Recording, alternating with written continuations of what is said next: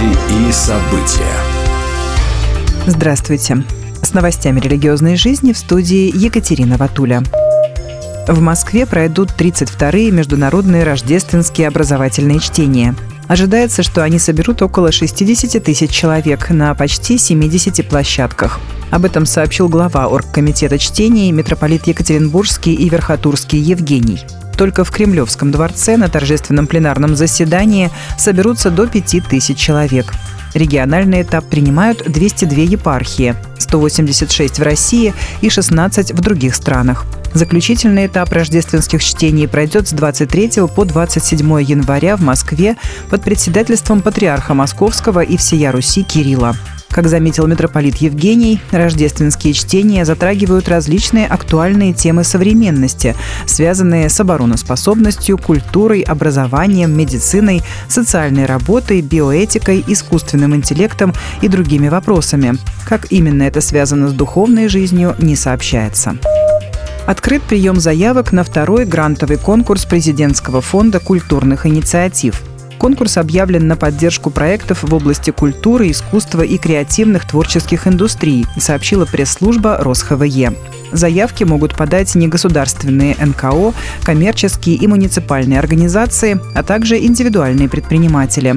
Проекты должны соответствовать девяти тематическим направлениям. Это «Нация Созидателей», «Великое русское слово», «Я горжусь», «Место силы», «Культурный код», «Молодые лидеры», «История страны», «История преодолений и побед», «Многонациональный народ» и «Мы вместе». Напомним, что в прошлом году ряд инициатив, созданных членами церквей РосХВЕ, получили государственную поддержку и были отмечены наградами.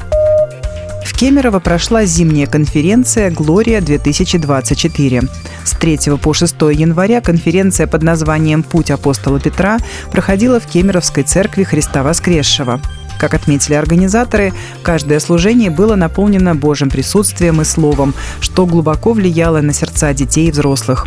На мастер-классах детям говорили о важности иметь личные отношения со Христом и верности Ему до конца. Дети подробно узнавали о жизни апостола Петра и молились о тех странах, где он служил.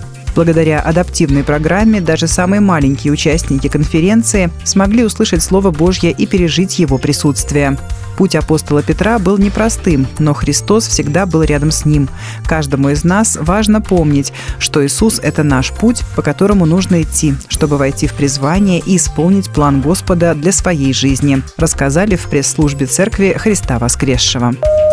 С 18 по 25 января будет традиционно проходить неделя молитв о единстве христиан. В этом молитвенном мероприятии принимают участие представители различных христианских конфессий и деноминаций, сообщает сайт Римско-католической архиепархии Божьей Матери в Москве.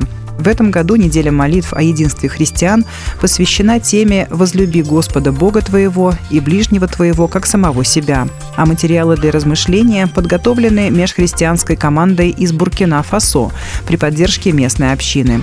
Размышления этого года основаны на рассказе Иисуса о добром самарянине.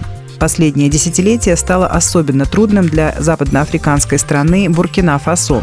После крупного нападения джихадистов уровень безопасности и ее социальная сплоченность ухудшились драматически, отмечается в материалах. На этом фоне братья и сестры из католической архиепархии Уагадугу, протестантских церквей, экуменические организации и ССН в Буркина-Фасо подготовили молитвы и размышления, центральное место в которых отведено любви и единству христиан, которое может способствовать единству всего общества. Будьте в курсе событий вместе с нами. А на этом пока все. С вами была Екатерина Ватуля.